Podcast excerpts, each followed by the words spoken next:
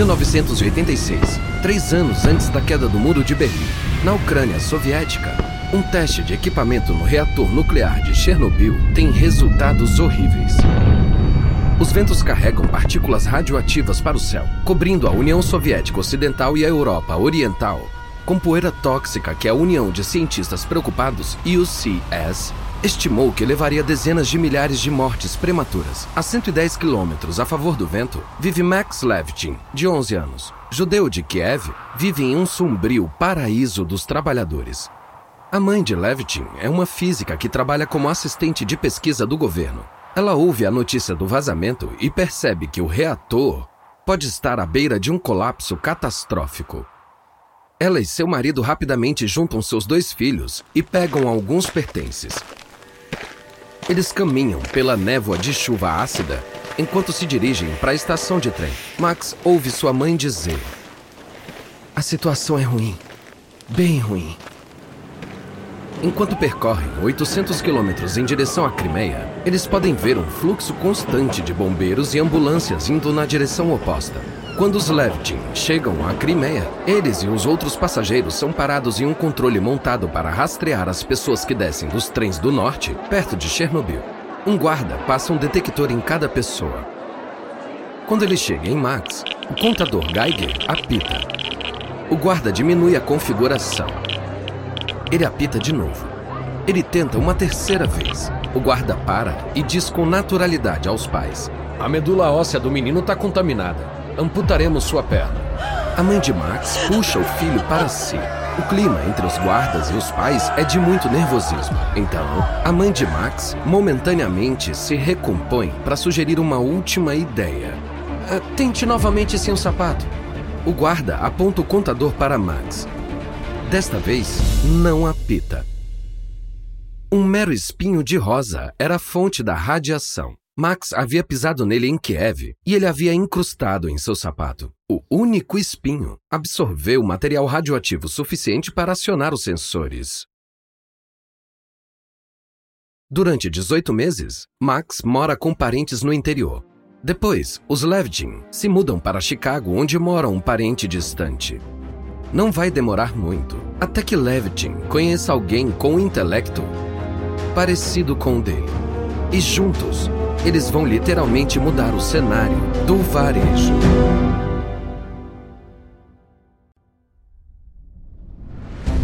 Da Wondery, eu sou Lucas Soledade e esse é o Guerras Comerciais.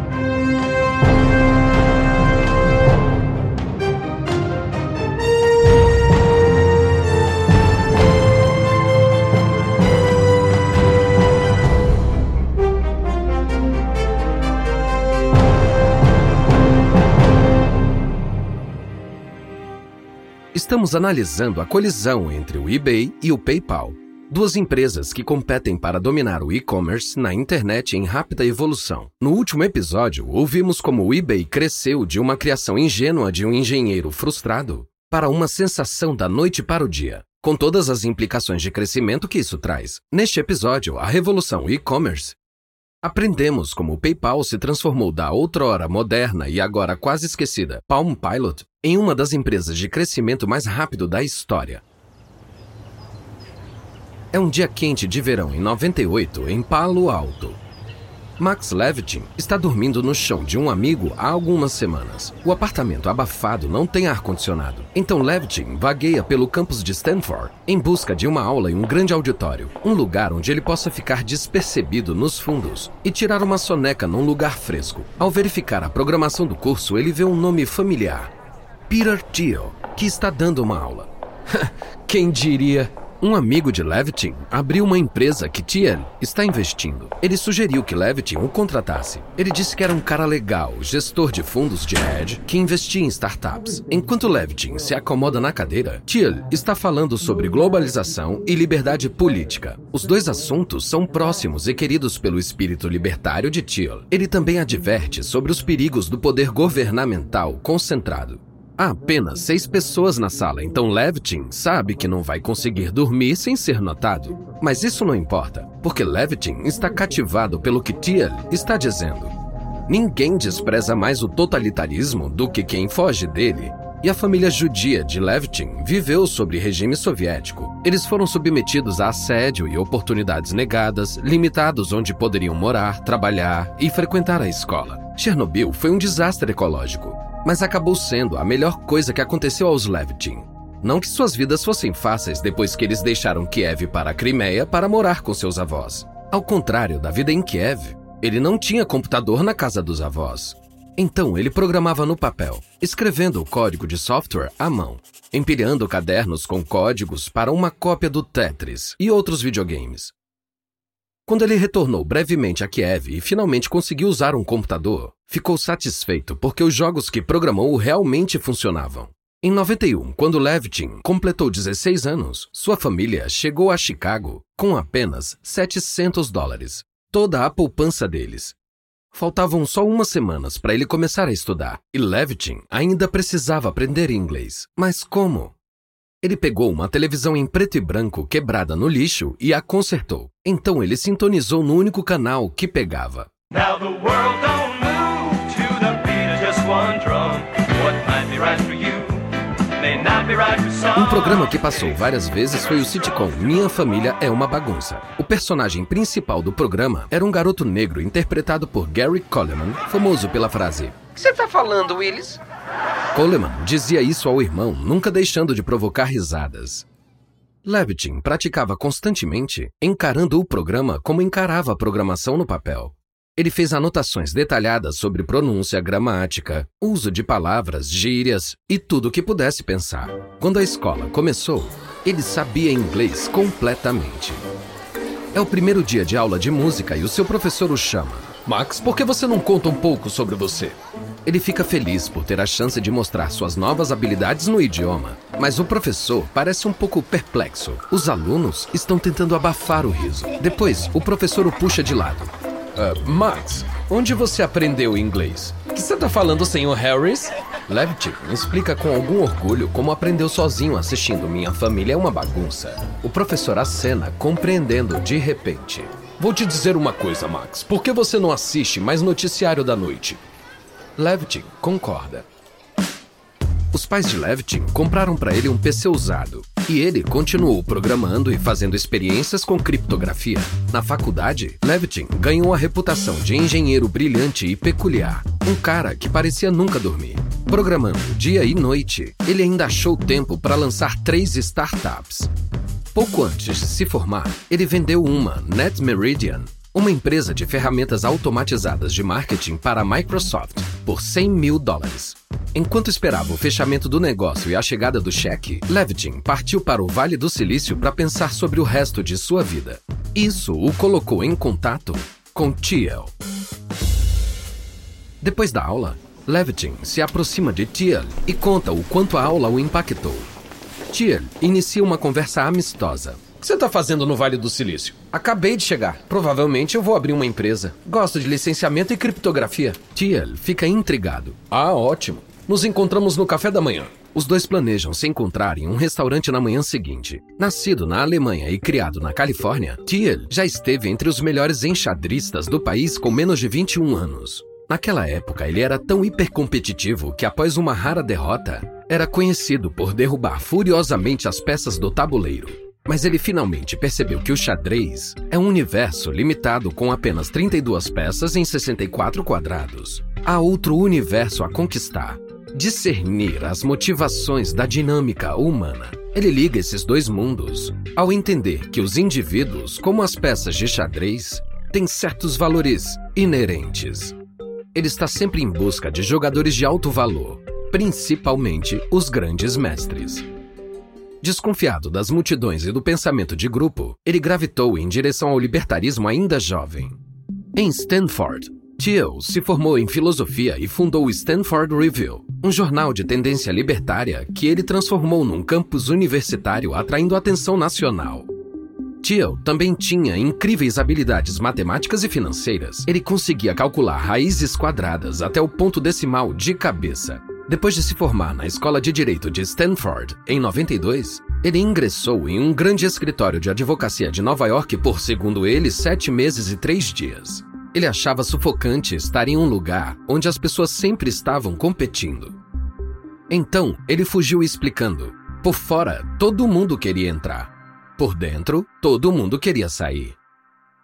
Ele passou a negociar derivativos. De alguma forma, ele encontrou tempo para ser coautor de O Mito da Diversidade, um livro argumentando que a universidade pretendia fazer engenharia social por meio do multiculturalismo às custas da preservação dos valores da civilização ocidental. O livro fez de Thiel um queridinho do movimento conservador e o colocou diretamente no meio das guerras culturais do país. Quando ele voltou para a Califórnia para abrir seu próprio fundo hedge, ele fez com o apoio da direita. Quando Thiel conhece Levitin, ele está na casa dos 30 e investe em empresas de tecnologia. Ele está bem em sua zona de conforto quando os dois se encontram no café da manhã do dia seguinte para discutir ideias. Levitin fala sobre o uso de criptografia para o assistente digital pessoal, ou PDA, que ficou conhecido como Palm Top. Eu fui um dos primeiros desenvolvedores do PDA e eu pensei, um dia, todo mundo vai usar isso no trabalho. Mas o que você acha que eles farão quando qualquer pessoa puder ler os documentos ou clientes roubarem todos os dados? Usarão criptografia. Eu vou inventar toda a criptografia, porque eu sei armazenar dados altamente criptografados sem perder desempenho. Isso é presunção? Claro, mas além do entusiasmo juvenil de Levitin, Thiel vê seu valor como jogador. Talvez ele tenha os ingredientes de um grande mestre.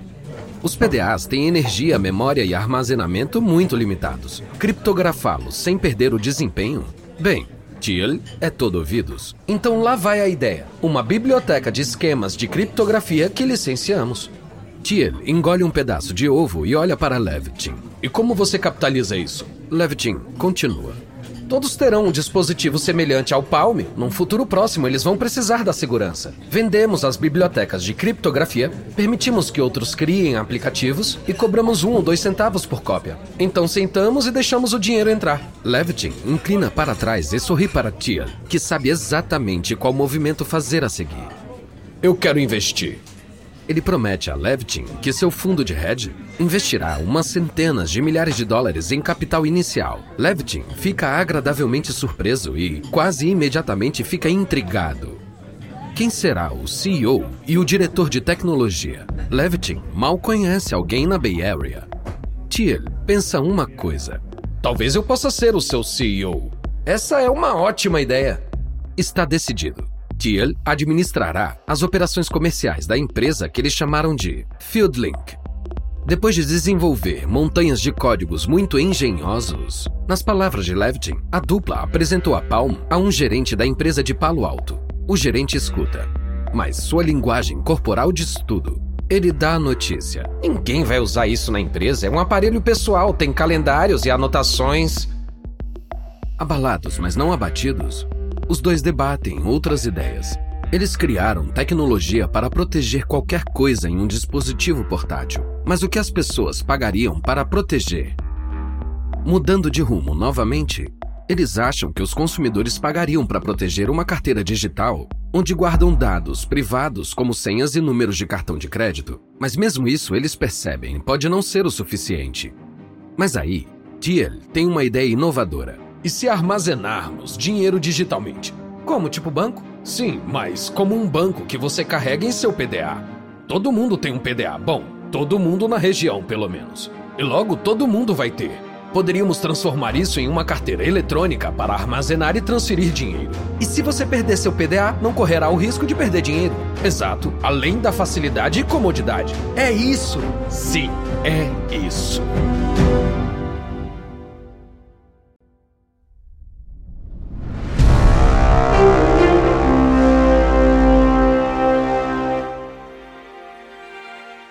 A ideia de uma carteira criptografada com aplicativos bancários é tão revolucionária que Thiel arrecada facilmente 6 milhões. Os parceiros chamam seu novo empreendimento de Confinity, uma combinação de confiança e infinito, refletindo a marca que pretendem promover. O protótipo de Levitin rapidamente gera burburinho no Valley, com sua legião de profissionais que carregam PDAs. Imagine três nerds sentados em uma mesa, intercambiando cheques de 10 dólares para pagar o almoço. Mas há uma falha intrínseca. Confiar em uma empresa mesmo como a Palm, que conquistou uma participação de mercado respeitável, pode condenar a Confinity ao fracasso. O Vale do Silício pode ser dependente da Palm, mas e o resto do país, que demoram mais para adotar novas tecnologias? E se alguém não tiver uma Palm? E se a Palm der pau? Thiel tem uma ideia. E se executarmos a plataforma em todos os celulares? Bem, isso resolveria nossa dependência do Palm. E pense nisso: se pudéssemos enviar dinheiro de pessoa para pessoa diretamente, poderíamos escapar das fronteiras nacionais, das leis arbitrárias, da tirania corporativa. Levitin concorda. Chega de governos corruptos, sem controles monetários, sem impostos. Apenas pessoas usando dinheiro como quiserem, pagando quem quiserem, sem nenhum governo no meio. Peter, olha, espero chegar lá um dia também, mas eu precisaria de dois anos para desenvolver isso. Ainda assim, os fabricantes de celulares teriam que reprojetá-los para essa função de transferência. Tier resmunga e Levitin insiste. A Palm já tem isso. Tier balança a cabeça. Bem, isso nos deixa com o mesmo problema de confiar na Palm. A Palm ajuda a transmitir, mas Tiel para por um momento para pensar sobre isso. Vai dar certo. E se também hospedarmos o serviço na internet? É, isso! Então as pessoas poderiam acessar de qualquer lugar. Isso resolve tudo. Eles chamam o produto de PayPal. Com base nessa visão futurista, Thiel arrecada 4,5 milhões em financiamento adicional da Nokia Ventures e Deutsche Bank. A Confinity agenda um evento para a imprensa em 22 de julho de 99, no Bucks of Woodside, um restaurante popular entre o grupo de capitalistas de risco. O clímax da noite será o momento em que a Nokia vai transferir sua parcela de 3 milhões do investimento para Thiel, organizador do Palm. Mas uma semana antes do evento, o código não está pronto e Levitin percebe que não vai conseguir. E ele se recusa a fingir. Então Levitin faz o que sempre faz quando está contra a parede.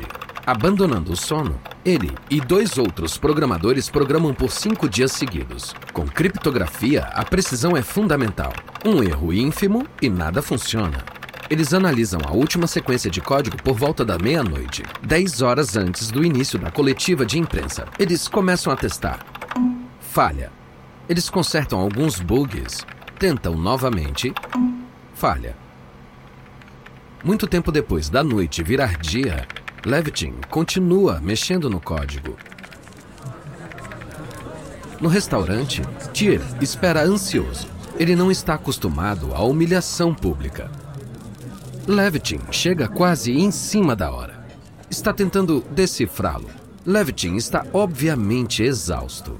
Diante de um punhado de jornalistas e câmeras de TV, Peter Bull, sócio da Nokia Ventures, insere 3 milhões no campo de valores. Clica em pagar e aponta a palme dele para Thiel, sentado ali perto. Se funcionar, ele embolsa o investimento. Se não, evapora. Thiel lança um olhar para Levitin que não revela nada.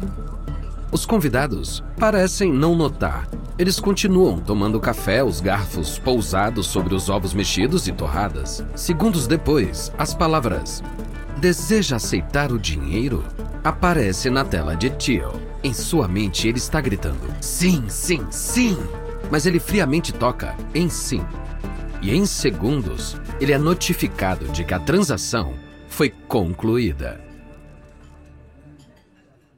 Nos meses seguintes, a Confinity aluga escritórios e faz uma farra de contratações. Naquela época, o mercado imobiliário para escritórios estava tão apertado que Levitin teve que prometer ações da empresa ao seu locatário em Palo Alto. Para Thiel, esse empreendimento não é apenas dinheiro, é um instrumento de sua visão de mundo pessoal. Tier espera que, eventualmente, sua moeda baseada na internet prejudique as estruturas tributárias do governo. Ele quer tirar o dinheiro das mãos das grandes instituições financeiras, permitindo um fluxo de caixa mais direto de pessoa para pessoa. Isso exigirá enfrentar interesses poderosos, como bancos comerciais. Assim, os cofundadores procuram pessoas como eles, workaholics hipercompetitivos, cultos e poliglotas. Acima de tudo, eles exigem proficiência em matemática e aversão à autoridade. A princípio, Thiel acessa sua network em Stanford. Levitin procura amigos na Universidade de Illinois. Eles valorizam mais talento que experiência e contratam pessoas muitas vezes para preencher funções para as quais não têm experiência. Um contador se torna um chefe de marketing. Um ex-jornalista dirige o atendimento ao cliente. O Google, outro jovem gigante da internet, também é conhecido por perseguir mentes tipo Mensa, com grandes pedigrees acadêmicos. Mas Thiel e Levitin não se importam nada com um pedaço de papel. Como ex-diretor financeiro do PayPal, disse a Fortune, o Google queria contratar PhDs e o PayPal queria contratar as pessoas que entraram em programas de PhD e desistiram. Qual a ideia de Levitin de uma ótima contratação? Alguém introvertido, tão nerd quanto ele, disposto a dormir embaixo da mesa e não transa quase nunca. Compartilhar as opiniões políticas dos fundadores não é obrigatório para entrar na equipe. Uma das contratações mais importantes de Thiel para o conselho é seu amigo próximo Reid Hoffman, que se tornaria o cofundador do LinkedIn. Os dois se conheceram numa aula de filosofia em Stanford. Hoffman é tão liberal quanto Thiel é conservador. Entre aqueles que não são bem-vindos, atletas, MBAs e mulheres. Em uma entrevista de emprego, Levitin pergunta a um candidato em potencial: O que faz para se divertir? Eu jogo basquete. Levitin zomba. Todo mundo que eu conhecia na faculdade que jogava basquete era um idiota. Levitin nem vai considerá-lo. Seu jogo preferido é ping-pong, que ele usa para avaliar o ímpeto competitivo de um candidato. Quando uma candidata a um cargo de engenharia joga mal, Levitin se recusa a contratá-la. Mas ele é contrariado. Seis meses depois, ela desiste. De sua parte, Thiel, de 32 anos, governa como se poderia esperar de um libertário, se revelando no caos criativo e na escolha de expressão individual. Não é uma surpresa, portanto, que a sede da Confinity pareça completamente desorganizada mesmo para os padrões do Vale do Silício. Na verdade, parece mais um dormitório de faculdade do que um negócio em crescimento. Quase todos estão na casa dos 20 anos, vestindo jeans e camisetas. Caixas de pizzas e jogos de tabuleiro estão espalhados pelo chão e pelos móveis. Os novos funcionários não encontram mesas ou computadores esperando por eles. Às vezes, eles nem sabem qual é o seu trabalho. A incipiente empresa se orgulha de ser uma meritocracia. Esperam que os subordinados briguem com os superiores, acreditando que o argumento mais forte vença. Reuniões são desencorajadas. Em vez disso, esperam que os funcionários resolvam os problemas sozinhos. A exceção é quando Thiel convoca uma sessão aberta onde ele registra o progresso da empresa. Quando Tia liga para alguém, é melhor que ele tenha dados para embasar seu argumento. As pessoas podem mentir, os números, não. A Confinity lança o PayPal para Palm em novembro de 99. Seus 24 funcionários propagam enviando e-mails para amigos e familiares com o assunto usuário do PayPal fez uma transferência para você. A mensagem contém um link para o site do PayPal. Quase como uma reflexão tardia, Levitin apresenta um site de demonstração online para que seus usuários possam baixar o software. Ele não coloca quase nenhum esforço na aparência do site.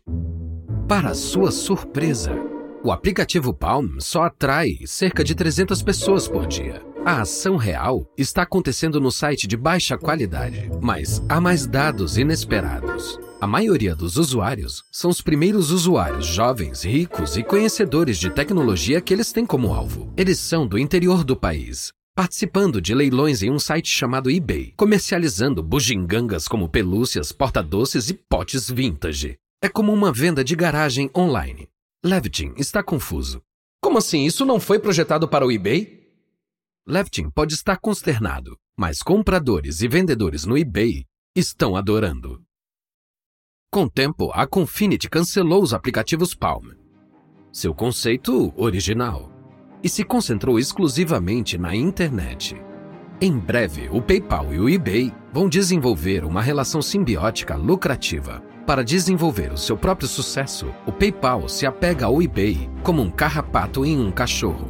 E à medida que engorda em proporções alarmantes, o eBay tentará, de várias maneiras, expulsar esse parasita irritante.